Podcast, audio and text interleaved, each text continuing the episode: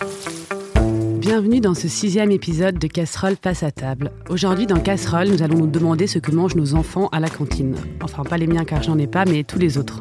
Nous allons essayer de comprendre comment des grosses entreprises de restauration se sont emparées des cantines scolaires, mettant en avant des produits de l'agroalimentaire, quels sont les enjeux financiers derrière tout ça, pourquoi la cantine qui devait être le lieu le plus égalitaire pour le bien manger de tout le monde n'est pas un lieu exemplaire.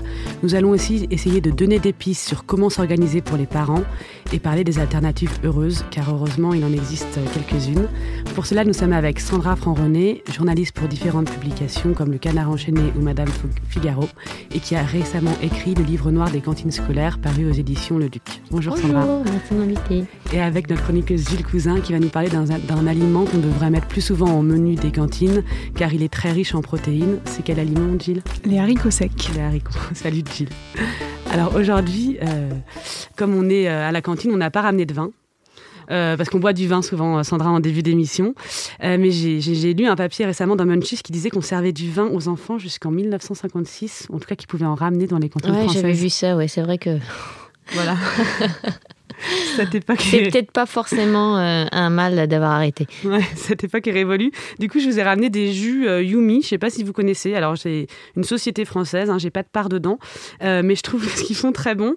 c'est des jus pressés à froid, donc avec des jus, des légumes et des fruits bio. Et surtout, ce que je trouve intéressant, euh, c'est qu'ils essayent d'éliminer le plastique. Euh, donc, ça ressemble à du plastique, mais euh, en fait, toi, Jill, qui connais, c'est de la pulpe de canne à sucre. Ouais, c'est le résidu de canne à sucre. Une fois qu'on a extrait l'intérieur de la canne, il nous reste toute la petite enveloppe interne et on s'en sert du coup pour, pour faire des bouteilles ou tout autre contenant qui remplace le, le plastique. Et a priori, c'est recyclable et ça se met, ça se met dans le compost comme vous mettez vos épluchures. Quoi. Oui, ça se dégrade comme on mettrait euh, les épluchures de, de, fruits et légumes ou les, ou les coquilles d'œufs, en retirant bien sûr le, bouchon, sinon, qui est encore en plastique, malheureusement. Ils sont en train de, travailler dessus, mais c'est déjà une initiative qui est, qui est bien. Et c'est un sujet dont, on va parler parce que le plastique, il y en a beaucoup dans les cantines scolaires. Beaucoup trop. Et hum, déjà, je voulais commencer en vous demandant à toutes les deux euh, vos pires souvenirs de cantine quand vous étiez, euh, quand vous étiez enfant. Sandra? Alors moi, mes pires souvenirs, c'est drôle parce que c'est des choses que vraiment j'aime beaucoup aujourd'hui. C'est quand ils nous servaient des espèces euh, d'œufs durs beaucoup trop cuits avec euh, des épinards. Euh, et il y avait une espèce de sauce un peu rosâtre dessus. Je me souviens, c'était un cauchemar. Alors que j'adore les œufs, j'adore les épinards, mais je sais pas, ouais, ça c'est un truc, ça aurait pu me traumatiser, heureusement. Entre temps, j'ai regoûté ailleurs et maintenant, j'adore ça, mais euh, voilà, ça, c'est un souvenir assez euh, prégnant. Et puis, si, les choux de Bruxelles. Alors, ça, les choux de Bruxelles. Ça, ça, Et ça, c'est pas, c'est pas parti. Hein. ça, ça revient souvent. Et toi, Jill? Euh, je crois que déjà rien que l'odeur à la cantine, il y a une, odeur un peu particulière, très symptomatique des, des cantines qui me dégoûtait. Et sinon, les, les quenelles. Il y avait une sauce un petit peu orangée. Enfin, c'était, ouais, on, on avait du mal à identifier ce que c'était. Je crois que j'avais vraiment du mal. Et j'en ai jamais remangé depuis. Pour ah oui ouais, jamais. Et c'est drôle parce qu'en fait, euh, euh, quand on, se lance sur le sujet cantine et qu'on interroge les gens là-dessus, mais c'est intarissable. Ah en bah fait. Non, mais j'ai fait un petit sondage moi sur, euh, sur mon Instagram et autour de moi. Donc les épinards, ils arrivent en très bonne place. Les quenelles aussi. ce qui m'a fait beaucoup rire, c'était le poisson sauf morve ou la soupe au lait et aussi du kangourou. Ah. Et ça, alors je pensais à une blague au début, mais il y a plusieurs personnes qui m'ont dit qu'elles avaient mangé du kangourou à la cantine, dont euh, Camille, qui est assistante de production chez Binge, et qui, elle, avait eu du kangourou pour Noël. Ah Donc euh, voilà, ça on parlera aussi de comment sont, sont sourcées les, cantines scolaires. Et moi j'ai directement interviewé des, enfants, donc je suis allée au plus proche. Hein. j'ai demandé à, mes neveux qui sont euh, à Toulouse et à Pessac euh, ce qu'ils détestaient ou ce qu'ils préféraient le plus dans leur cantine. Qu'est-ce que tu préfères manger à la cantine, Arthur? J'aime le plus le parmentier. Et qu'est-ce que tu détestes le plus? Je déteste les choux Bruxelles. Et sinon, tu aimes bien globalement manger à la cantine? Moyen. Alors Zoé, qu'est-ce que tu préfères manger à la cantine? Des petits foies. Et qu'est-ce que tu détestes manger? Euh, De la viande. Pourquoi t'aimes pas la viande à la cantine? Parce qu'elle est dure. Qu'est-ce que tu préfères à la cantine? Je préfère à la cantine le yaourt avec des gâteaux. En plat, je préfère les épinards avec de l'omelette. Toi, tu manges bien à la cantine? Oui, très bien. Je mange très très bien à la cantine. Ça, c'est Marcel, c'est un peu. Il a de la chance, C'est un peu gamin qui aime les trucs les plus dégueulasses, apparemment. Mais euh, avant de, commencer par tout ce qui fonctionne mal à la cantine, euh, on peut panier, et vous le dites, euh, du coup, Sandra, dans le début de votre, de votre livre, que c'est quand même un lieu où, enfant, d'un côté, on aime bien y aller. quoi. C'est un, lieu culturel où on se transmet un peu. ah ouais, moi, j'adorais j'adorais la cantine, non pas pour y déjeuner, mais parce que c'était vraiment un moment privilégié. On avait du temps, c'est la plus grosse récré. Et ouais, ouais, j'ai vraiment des souvenirs de tablés, de le jeu avec le verre du Rex. Mm. Enfin, voilà, c'est ça qui me plaisait. C'est, je pense que c'est un grand moment de socialisation, la cantine.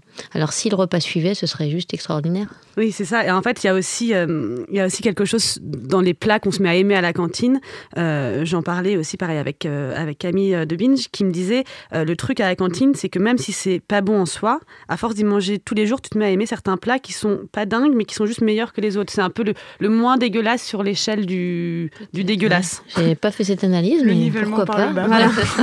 Après, c'est super dommage parce que la cantine, en soi, c'est un lieu d'éducation au goût qui est extraordinaire parce que c'est l'occasion, effectivement, de goûter des plats qu'on que, nos parents euh, ne, faisaient pas. Et, en soi, c'est super. Donc c'est pour ça qu'il faudrait que la qualité suive, parce que c'est un, lieu d'éveil merveilleux. Oui, parce que quelque part, on a intériorisé que ça devait être pas bon. Et, et, une chose qui est intéressante, pareil, que vous dites au début du livre, et je me suis rendu compte en interviewant les enfants de mes sœurs, qui sont par ailleurs des, des, personnes qui adorent bien manger, faire bien à manger à leurs gosses, c'est qu'elles ne savent pas... Euh, qui s'occupent des cantines de leurs enfants.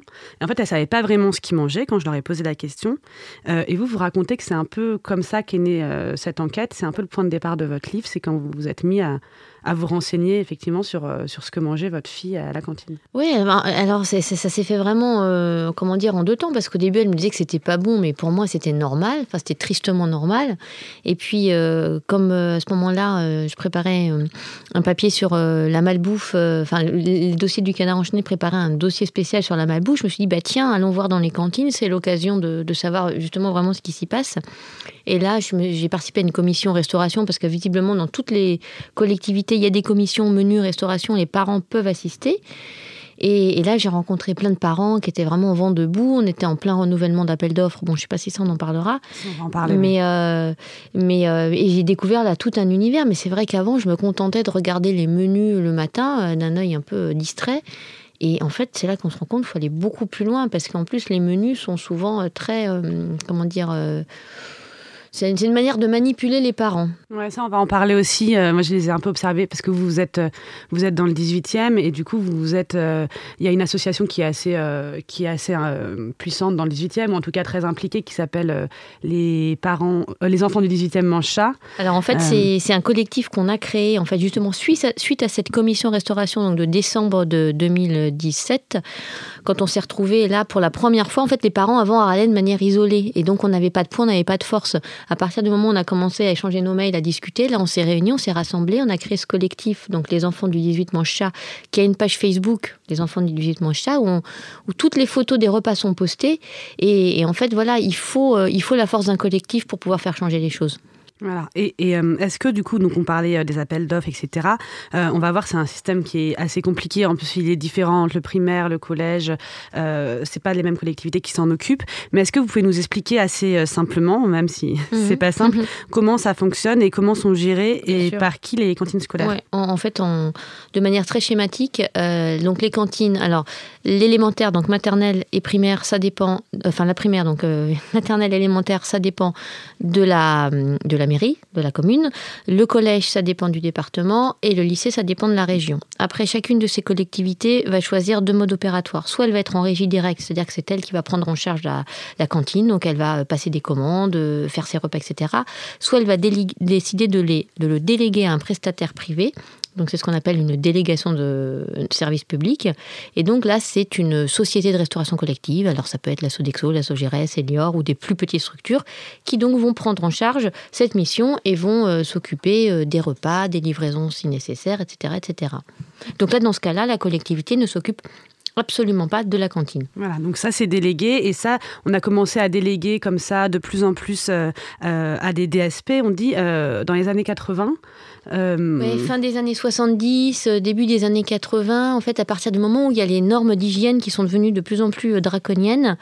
Et il faut savoir qu'en primaire, la cantine n'est pas initialement un service public obligatoire. Si, si une mairie euh, disait ben non, désolé, c'est pas obligatoire, je m'en occupe pas, elle pourrait. Dans les faits, c'est jamais le cas parce que c'est un, mm. un, service qui est trop, trop énorme. Mais en tout cas, donc les mairies se sont dit attendez, c'est pas un service public obligatoire. En plus, il y a eu des normes de plus en plus compliquées euh, d'hygiène qui se sont mises en place. Et donc, bah là, les sociétés de restauration collective y ont vu leur intérêt et elles se sont dit, bah écoutez, euh, nous, on est là. Et puis aussi, il a fallu euh, créer des remettre à jour aussi toutes les cuisines, des cantines, les moderniser, puisqu'on a, il y a eu des changements. Avant, on pouvait opter pour ce qu'on appelait la liaison tiède. Après, ça a été interdit. Ça devait être soit chaud, soit froid. Donc, bon, c'est vrai que c'est extrêmement compliqué. Mmh. Et certaines collectivités se sont dit, bon, bah, on délègue à des gens qui savent faire. Voilà, donc c'est plus simple de déléguer, on n'a pas tous les problèmes sanitaires, etc. Euh, mais ceci dit, du coup, quand on délègue, euh, ça veut dire qu'il y a un appel d'offres, c'est ce que vous disiez euh, tout à l'heure. Donc, la collectivité doit choisir le, la meilleure, le meilleur modèle possible. et ça, pareil, les appels d'offres, c'est parfois un peu obscur. C'est ben, oui, alors c'est censé être très clair, un appel d'offres, hein, sauf que nous, on s'est rendu compte que c'était assez compliqué. Et puis en tant que parents, comme on est intervenu juste avant donc ce renouvellement, on a essayé de, de peser dans, le cahier des charges. Dans le 18e, oui.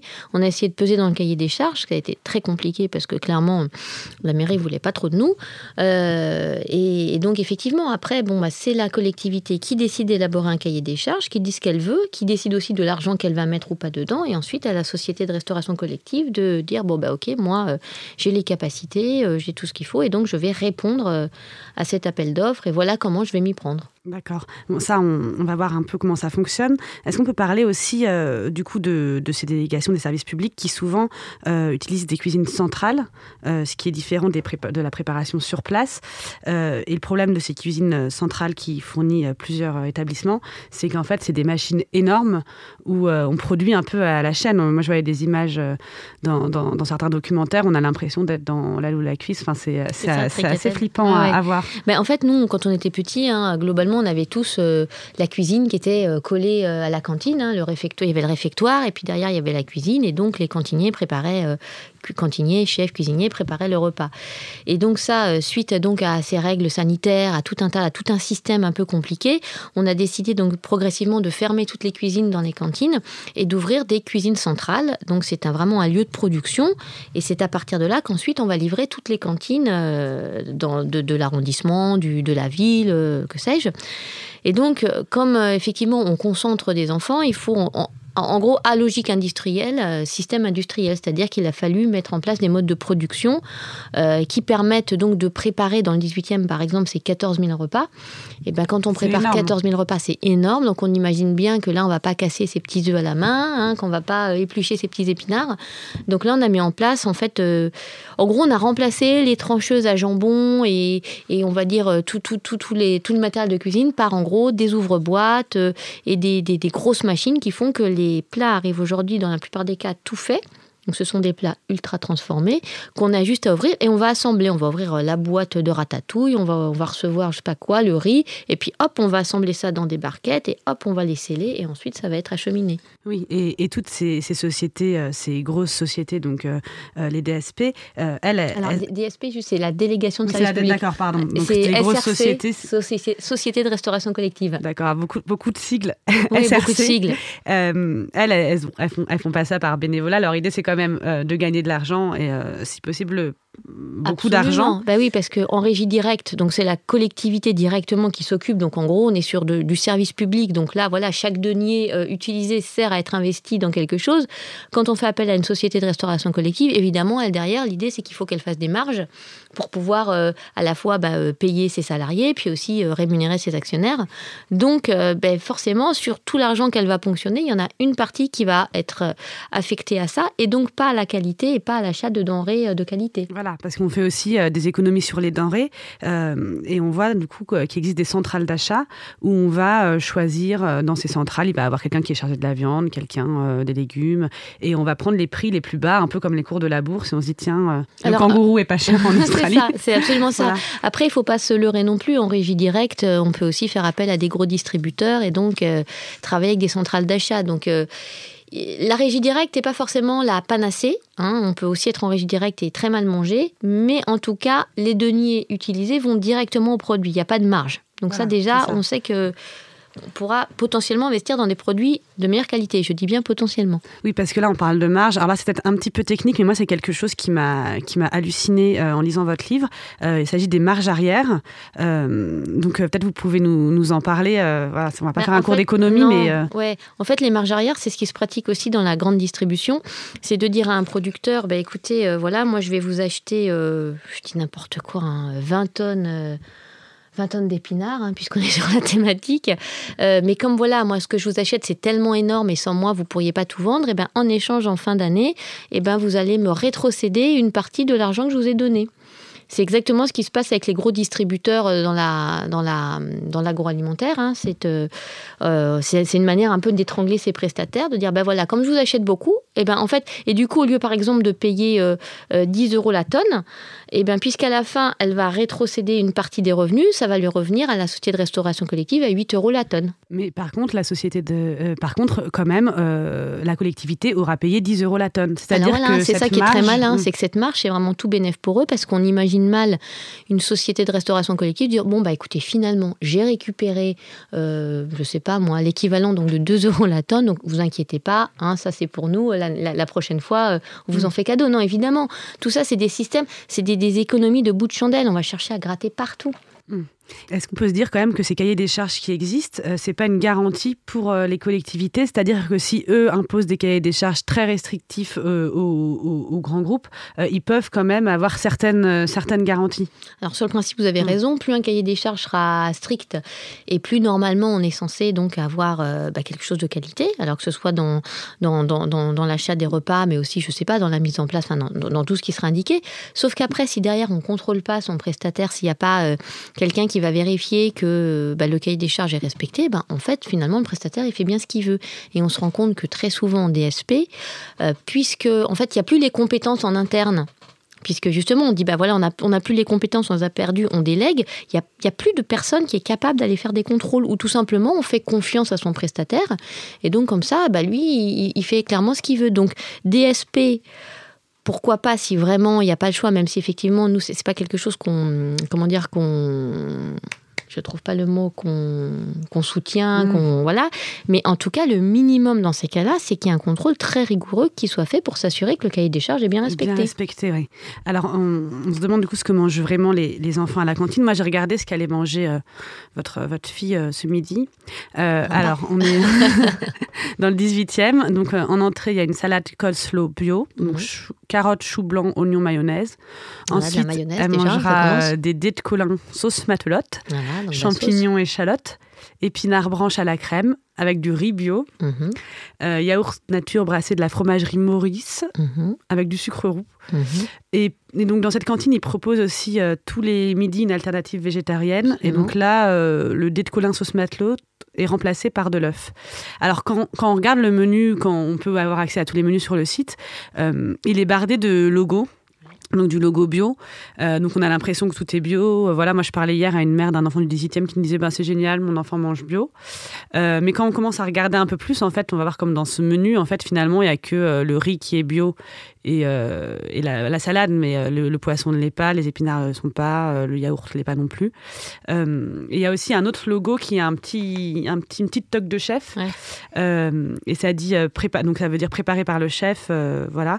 Et là, dans la, dans la semaine, j'ai regardé pour les enfants du 18e, il y avait euh, que la purée et euh, la vinaigrette qui était préparée par le très chef. Souvent, très souvent, on en riait beaucoup parce que le, le seul élément fait maison, c'est la vinaigrette. On est ravis. Euh, c'est déjà ça, hein, vous me direz. Mais, mais donc oui, en fait, en fait notre combat dans le 18e, comment dire maintenant à quelques mois, depuis la rentrée de septembre, ils ont bien compris que ils avaient des parents euh, remontés devant eux, donc ils se sont dit ben on va trouver la parade, on va leur mettre des logos bio partout. Effectivement, ça calme plein de parents. Alors en soi, effectivement, on est pour le bio, sauf qu'on n'est pas pour n'importe quel bio, euh, parce que euh, pour vous donner un exemple, il y a beaucoup, et ça c'est vrai dans l'offre végétarienne en particulier, beaucoup de produits bio ultra transformés. Et alors en fait, bio, qu'est-ce que ça veut dire? Ça veut dire que les ingrédients sont à base de l'agriculture biologique. Et c'est vrai que le cahier des charges du bio est un petit peu plus strict. Donc, a priori, il y aura sans doute moins d'additifs et compagnie. A priori, c'est mieux. A priori, c'est mieux. Sauf que bio, ça ne veut pas dire que c'est équilibré, ça ne veut pas dire que c'est bon sur le plan nutritionnel. Nous, ce qui a mis le feu aux poudres l'année dernière, et, dans le cadre du collectif qui a généré la pétition et tout un tas de choses, c'est un aliment bio. On a demandé la fiche technique et ça, on incite vraiment tous les parents à demander les fiches techniques des aliments. On leur a dit voilà, vous nous présentez un plat. De mémoire, c'était des allumettes végétales bio, donc c'était censé remplacer des lardons. C'était un truc pas trop de forme. Et il nous a dit Ah, mais c'est bio Ok, donnez-nous la fiche technique. Donc la fiche technique, c'est tout simplement les ingrédients mis bout à bout.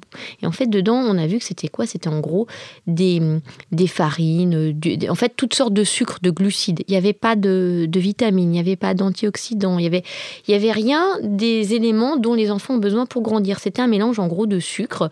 Et, et donc, aucun intérêt sur le plan nutritionnel. Et c'est ça que les parents doivent aller regarder. C'est pas juste le logo, parce que souvent les logos, ça nous empêche de réfléchir.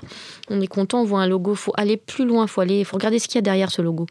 Oui, parce que moi j'ai vu des photos, effectivement, on aurait dit un peu de la, de la pâté pour chat. C'est ça, ça. ça donnait pas très envie. À la limite, on se dit c'est c'est aussi pire que des lardons industriels. Euh, bah, C'était pas mieux en tout cas, ouais. Mm. Et, euh, et, du coup, il y a quand même la nouvelle loi Egalim là, qui est passée, euh, qui a été promulguée le 1er novembre. dans cette loi, on parle, en 2022, il faudra qu'il y ait une part au moins égale en valeur à 20% de produits bio ou issus d'une ferme en conversion. Qu'est-ce, que, qu'est-ce qui est passé d'autre? 50% de produits locaux ou sous signe d'origine et de qualité dans la restauration collective, euh, intensification de la lutte contre le gaspillage alimentaire, réduire l'utilisation du plastique, euh, interdiction des bouteilles d'eau en plastique dans la cantine en 2020. On se dit quand même, mmh. euh, voilà, on attend encore deux ans, alors que ça, mmh. quand même, ça paraît déjà une aberration. Mmh. Est-ce que quand même, malgré tout, cette loi, elle donne un peu, un peu d'espoir? Bah, Disons qu'en soi, la loi donne de l'espoir. Après, il, me semble hein, qu'il faut qu'on attende quand même un décret qui viendrait préciser tout ça. Donc, c'est-à-dire que tant qu'il n'y aura pas le décret la loi ne sera pas effective. On attend de savoir exactement ce que va dire le décret. Pour avoir un peu discuté avec plusieurs associations, elles sont un petit peu. Voilà, on est, malgré tout encore euh, un peu dans l'attente de ce qui va se passer. Alors, oui, en soi, c'est un, un bon signal, mais attendons de voir concrètement euh, ce dont il va s'agir et surtout, encore une fois, avec les labels, parce que tous les labels ne se valent pas. C'est ça. Mm. C'est que même quand on a des produits labellisés, euh, c'est pas forcément signe voilà, de Y a des, en fait, euh, à ce jour, un des cahiers des charges, on va dire les plus aboutis, ça reste quand même le, bio, donc le label AB. Euh, Déméter, je crois que c'est même encore mieux. Enfin bon, voilà. Mais après, il y a tout un tas de labels qui, voilà, qui, qui, qui, ne sont on va dire, qui existent, mais qui, ne garantissent pas forcément une, garantie, euh, euh, on va dire, enfin la garantie à laquelle on pourrait s'attendre. Et on, voit aussi, euh, on parlait du plastique tout à l'heure, il y a une autre association aussi montée par des parents d'élèves qui s'appelle Cantine sans plastique mhm. France. On a quelqu'un chez nous qui en fait partie d'ailleurs. Voilà, en fait, c'est souvent les parents d'élèves qui s'organisent et qui vient d'écrire un livre, de publier un livre qui s'appelle Pas de plastique dans nos assiettes. et eux, ils racontent aussi comment les, donc, ces grandes cuisines centrales font euh, euh, leurs aliments sous barquette, leurs plats sous barquette en plastique, qui sont du coup, euh, bon, ça c'est encore un peu technique, soit en liaison froide, soit en liaison chaude, mais quand elles sont en liaison froide, ça veut dire que les barquettes sont refroidies, elles sont directement envoyées comme ça aux écoles et elles sont réchauffées directement dans le plastique, parfois servies aussi directement dans les barquettes en plastique, ce qui est quand mhm. même pas très, pas très ragoûtant. et ça, c'est aussi un vrai problème de santé publique. C'est un énorme problème de santé publique parce qu'on sait que le plastique, a fortiori quand il est réchauffé, en fait relargue des, des produits chimiques, dont des perturbateurs endocriniens. Et donc, ça veut dire qu'en plus de, de, manger, euh, quand c'est pas bio, euh, des pesticides et tout un tas de saloperies, les enfants, en plus, chaque jour, euh, mangent tout un tas de, bah, de perturbateurs endocriniens dont on sait aujourd'hui qui, qui sont la cause de, de cancer, de, de, de, fin, de dérèglements hormonaux, de tout un tas de choses. et donc, on est vraiment face à un problème de santé publique majeur. Ah, et ça encore, on, se demande comment ça a pu ça, arriver. Mm. voilà, d'avoir cette. En plus, c'est maintenant c'est devenu compliqué parce qu'il y a aussi les personnels des cantines qui euh, qui sont pas assez nombreux, pas assez formés, qui maintenant euh, sont habitués à réchauffer euh, le plastique comme ça, et euh, du coup pour qui c'est compliqué de changer de Après, ça se travaille. À Strasbourg, mm. ils l'ont fait. Hein. Mm. À Bordeaux, ils, travaillent pour. effectivement, après, c'est ça se met en place, ça se réfléchit, il faut du dialogue. C'est sûr qu'on fait pas ça comme ça, mais je veux dire en, deux fois. Mais en tout cas, à Strasbourg, ils sont, ça y est, ils sont repartis à l'inox. Ils ont, ils ont fait un vrai travail d'accompagnement avec le personnel, et, et, ça va très bien se passer. ils ont travaillé avec des ergonomes, notamment. Oui, et ils sont repassés ils sont repassés à l'inox, effectivement. Euh, et ils sont pourtant dans une grosse. Euh, ils ont Elior qui, qui, qui, qui est la Oui, c'est l'équivalent de. Enfin, mm. c'est une filiale d'Elior qui s'en occupe. Euh, oui, oui, non, mais. ils ont dû, ils ont dû s'y plier parce que. C'est une question de, de, volonté politique, après, encore une fois. Alors une autre chose encore, on après on parlera peut-être de choses un peu plus gaies, on va parler de, de la viande, c'est aussi un autre euh, sujet. Euh, dans le 18e, j'ai vu qu'il y avait un repas végétarien proposé par semaine mmh. euh, et, et, une alternative végétarienne tous les jours. mais c'est aussi une des considérations des parents, c'est que c'est qu'on mange, c'est qu'on mange beaucoup trop de, de viande dans, dans, les écoles. Greenpeace écrivait un, un rapport à ce sujet qui dit que plus de 800 000 tonnes de produits carnés et plus de 120 000 tonnes de produits laitiers sont distribués chaque année euh, pour un chiffre d'affaires de plus de 460 et 280 millions d'euros.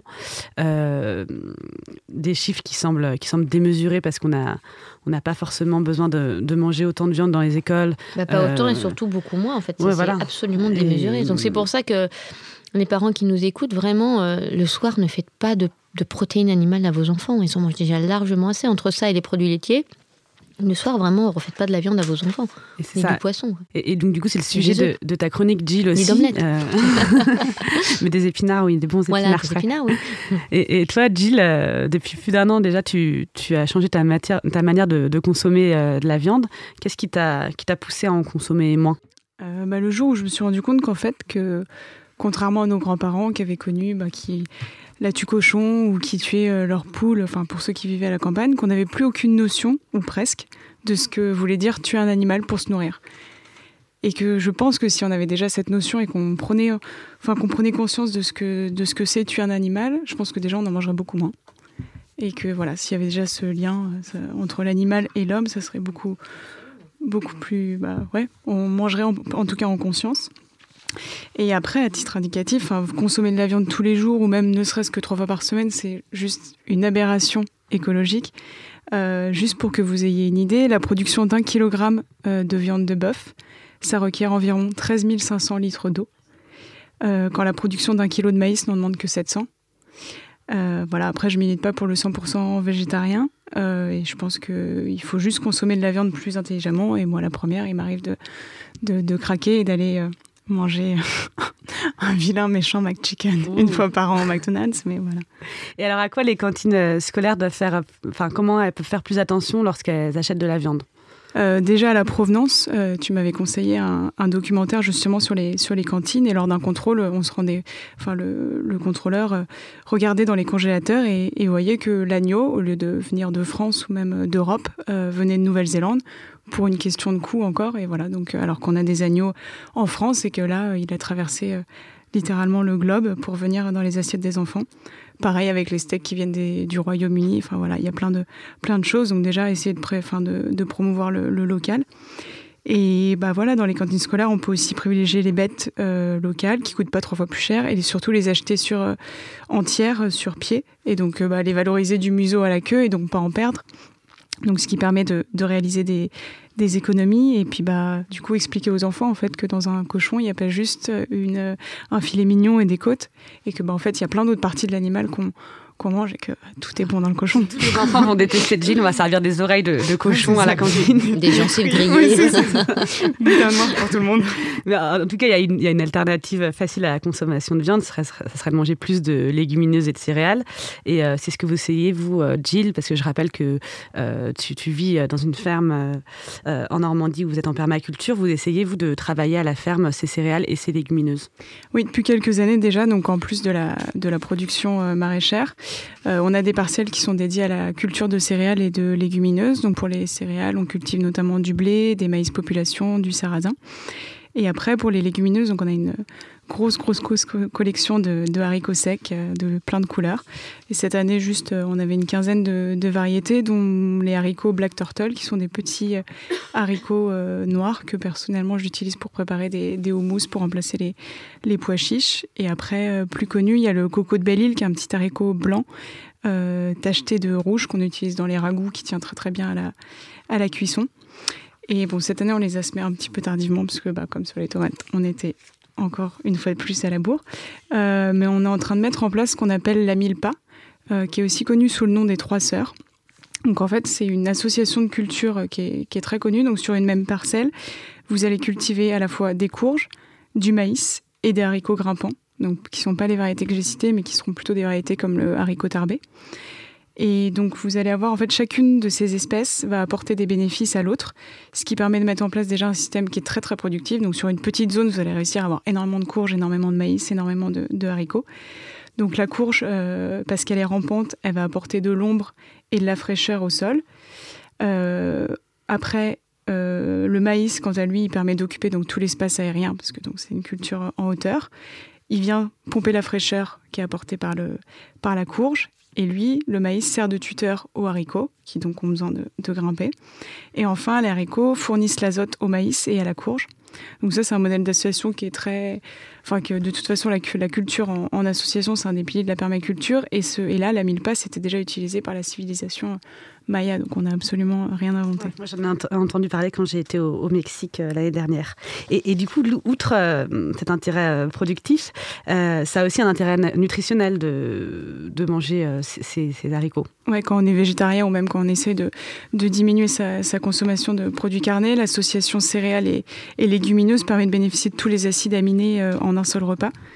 Et nos besoins en protéines sont normalement satisfaits. Et je pense que c'est ce qu'il faudrait essayer de mettre en place dans la restauration collective, à condition bien sûr que ce ne soit pas des produits, des produits euh, transformés. Et puis surtout, bah, normalement, un kilo de, de haricots rouges issus de l'agriculture euh, biologique euh, devrait coûter quand même nettement moins cher que qu'un morceau de, de viande. Et, et, voilà, il y a plein de recettes très très simples à, mettre en place, à condition bien sûr de vouloir cuisiner et pas de servir d'adjuvant ou de, ou n'importe quoi. Mais par exemple, à la ferme, tout simplement, on fait un chili qu'on appelle un chili sin carné.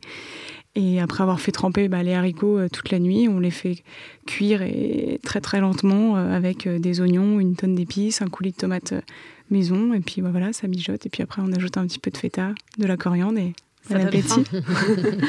et oui, parce que là, tu, du, coup, tu parlais du, prix aussi. et ça, c'est aussi un peu le nerf de la guerre dans les cantines scolaires. et on entend souvent, on a souvent l'impression euh, qu'en travaillant euh, avec euh, des gros groupes et des industriels qui baissent les coûts, euh, ça va être aussi moins cher. ça va être moins cher que de travailler en bio ou en local. C'est souvent les deux freins dont parle l'association 1 plus bio, par exemple, qui, travaille pas mal dans, dans les cantines scolaires, qui, qui empêchent les collectivités, les collectivités de s'y mettre. C'est le local et le bio, pour eux, c'est ce qui leur semble oui, sauf qu'un plus, cher. justement a mm. démontré que c'était pas le cas, mm-hmm. qu'en fait c'était pas plus cher de, de passer euh, au bio et au local, parce que le souci c'est que quand on a affaire à ces grands groupes ou même à ces, ces produits euh, industriels, bah, comme c'est pas bon, c'est gâché. En fait, le, alors je suis désolée, les, chiffres c'est vraiment un truc que je retiens jamais, mais le, gaspillage est phénoménal. Et donc quand on commence à, à travailler sur le gaspillage, on génère des économies que là, on peut réinjecter dans des produits de qualité. Et les produits de qualité sont meilleurs et donc sont moins gâchés. Donc, euh, euh, à Avignon, par exemple, depuis qu'ils sont repassés en en régie directe, ils étaient en délégation de service public, ils ont fait des économies. le, chef m'avait dit qu'ils étaient, c'était de l'ordre du demi-million par an, hein, les économies. Et, c'est énorme. Et donc, ils ont augmenté, eux, en plus, la part de bio. Euh, en fait, il faut vraiment avoir cette réflexion sur le gaspillage qui, ensuite permet d'avoir vraiment une, réflexion. Et, de, un exemple tout bête, hein, dans une petite commune à Montsartou, ils se sont dit, ben voilà, plutôt que d'acheter euh, une pomme, alors en plus les pommes, c'est ce qui demande le plus de produits chimiques, alors quand c'est pas bio, c'est vraiment une aberration la pomme. Ils se sont dit, euh, au lieu d'acheter donc des pommes qui en plus souvent sont, sont pas mangées en entier, euh, donc, admettons qu'il ait sur 100 enfants, au lieu d'acheter 100 pommes, on va en acheter peut-être que 70 parce que tous les enfants ne mangent pas une pomme en entier. Ces 70 pommes, ils les coupent en quartiers. Comme ça, bah, ceux qui ont faim euh, vont manger l'équivalent de, je sais pas, à 4-5 quartiers, l'équivalent d'une pomme entière. Les autres vont en grappiller juste 3-4. Et avec le, donc ces 70, au lieu d'en acheter 100, ils en achètent 70. Et donc, bah, l'équivalent des 30 pommes restantes, ça leur permet donc d'acheter des produits bio puisque les pommes sont plus chères. Je ne sais pas si c'est très clair ce que j'ai dit. Si. Mais, euh, mais moi, truc dont vous parlez, c'est un peu la, la ville exemplaire. Euh, ouais, alors c'est plutôt un petit village voilà, c'est tout petit. Donc c'est vrai que pour eux, c'est entre guillemets plus facile parce qu'on nourrit pas pareil, euh, je sais pas moi, 500 enfants euh, que 14 000. Donc c'est sûr. Mais en tout cas, la réflexion, elle est juste et elle, elle est duplicable. Et eux, ils sont passés en 4 ans de 20% à 100% de bio. et, ils ont, et comme ils n'avaient pas, parce qu'il y a aussi ce problème de pouvoir se fournir en bio localement. Ça, c'est un vrai problème. ils ont embauché euh, un agriculteur municipal, je crois qu'ils sont même deux maintenant, donc qui travaillent vraiment euh, pour les cantines de la ville. Ils ont leur production euh, pour la cantine, exactement. c'est sûr que le modèle est extraordinaire. Alors après, c'est plus facile en milieu rural qu'en milieu urbain, c'est sûr. Mais en fait, plus, si, les, les collectivités impulsent ça, ça va aussi inciter des agriculteurs à se convertir. Oui. Donc c'est toute une logique, tout un système qui est à revoir. Oui, c'est ça. Et en plus, euh, eux, dans cette cantine, ils ont aussi pesé donc, leurs déchets tous les, tous les jours, euh, ce, qui ce, qui leur a permis de diminuer parce qu'ils se rendaient compte que les enfants ne mangeaient pas forcément mm. toutes les assiettes, etc. Et ils ont économisé, euh, je crois, 30 centimes sur chaque assiette par enfant, mais ce qui est énorme au final à bah, la, C'est énorme, 30 centimes, mm. exactement. Et puis, mais bon, après, là, on, on parle beaucoup de Montsartou, mais il y a plein. Alors c'est vrai que le livre, malheureusement, c'est le livre noir et, et, on pointe du doigt ce qui va pas, mais il y a quand même plein de collectivités avec des gens impliqués qui réfléchissent. Il y a aussi des élus super impliqués. Euh, et puis il y a, il, y a des, il y a, des, chefs aussi, parce que c'est vrai que chef en cantine scolaire, c'est un métier qui est pas très valorisé, mais je pense notamment à Christophe Demangel, euh, qui lui, ou, euh, ou Marcel Hauteville, ou enfin tout, tout, tout, tout ces, toutes ces personnes qui, qui sont des amoureux de leur métier et qui vraiment cuisinent avec mot pour les enfants. Il y en a, heureusement. Et, et, pour, revenir, euh, pour revenir au prix, euh, pour comprendre un peu comment ça, ça fonctionne, euh, à Paris, par exemple, on paye en fonction de son quotient familial. Mhm. C'est-à-dire qu'il y a 10 tranches de prix. J'ai été voir sur, sur le site de la mairie de Paris. Donc, on paye entre 0,13 euros le repas et 7 euros pour, mhm. pour les quotients familiaux les plus élevés. et il y a un commentaire que je, que je vois souvent, qui revient souvent, c'est comment vous voulez qu'un repas à 20 centimes soit bon C'est déjà bien d'avoir un repas entier à, 20 centimes. Et c'est aussi un commentaire, que, une réflexion que je trouve un peu peut-être euh, fallacieuse ou dangereuse de la part euh, euh, des dirigeants des mairies qui disent en fait les gens qui se plaignent sont ceux qui payent les repas les, les plus chers. C'est pas les, les, parents des, des, des, enfants des classes les plus populaires qui vont aller se plaindre du repas à la cantine.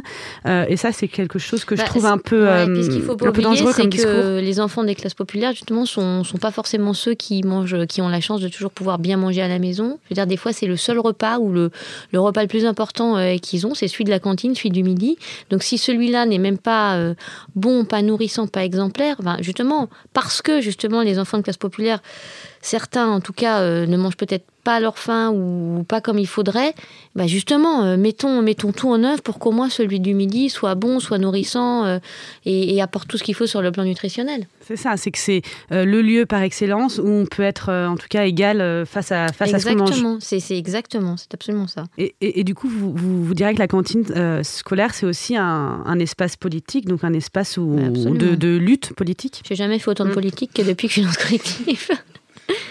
Mais pour moi, c'est de la politique noble, mm. c'est-à-dire c'est pas de la politique politicienne, on est sur un combat politique, sur un combat citoyen en fait. Et moi, en préparant cette émission, ce qui m'a, ce qui m'a interpellée, c'est que c'est un peu euh, le miroir de comment on mange, on se nourrit en France, et de tout ce qui va mal aussi, de la surconsommation de viande, euh, des produits transformés, du règne de l'argent, ah euh, de l'industrie agroalimentaire, de la puissance des lobbies. et ce qui est fascinant, c'est que ça pourrait être aussi un laboratoire du bien manger, parce que justement, c'est un lieu qui, être. voilà, absolument tout le monde. Mm. Et il y a un livre que j'aime beaucoup, peut-être que vous l'avez c'est Benjamin euh, Rondeau, euh, qui est professeur euh, dans un collège du Blanc-Ménil, qui a photographié tous les jours son plateau de cantine. et dans une interview pour Munchies, lui, ce qu'il dit, c'est euh, au-delà euh, du fait que tout le monde mange la même chose dans un même lieu, le réfectoire, même s'il y a effectivement des, différences entre les réfectoires euh, en France, il y a un truc très marxiste dans la modification de la quantité en qualité. Quand il y en a beaucoup et que c'est bon, tout le monde est ravi. Quand il y en a beaucoup et que c'est vraiment immonde, c'est une merde collective, une catastrophe sans discrimination. et il conclut en disant que ce qui est meilleur à la cantine du Blanc-Ménil, c'est la soupe faite maison le matin même dans des gamelles énormes par William et Kamel. Ça, c'est le chemin à suivre. C'est vraiment à la portée de tout le monde parce que c'est la cantine, c'est un truc pour tout le monde et il n'y a pas de chacun son goût qui tienne. Euh, ce qui est intéressant, c'est qu'il y en aura pour tout le monde. Voilà. Je trouve que c'est assez mmh. bien. C'est une jolie remarque. Mmh. C'est assez bien résumé. Et, pour finir, euh, vous Sandra, vous, vous, l'expliquez un peu à la fin de votre livre, vous donnez des pistes, euh, des conseils aux parents qui veulent s'investir.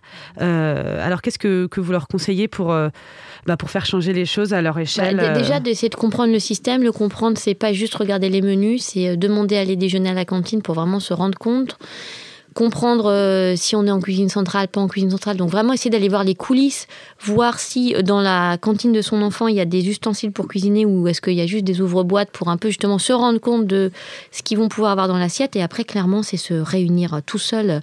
Le combat il est trop, il est trop compliqué.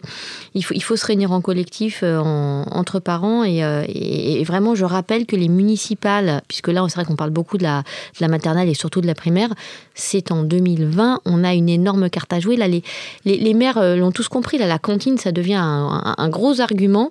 donc vraiment, profitez de ce moment pour faire imposer enfin pour faire entendre votre voix surtout et, tenter de faire changer les choses. C'est vraiment le moment de le faire.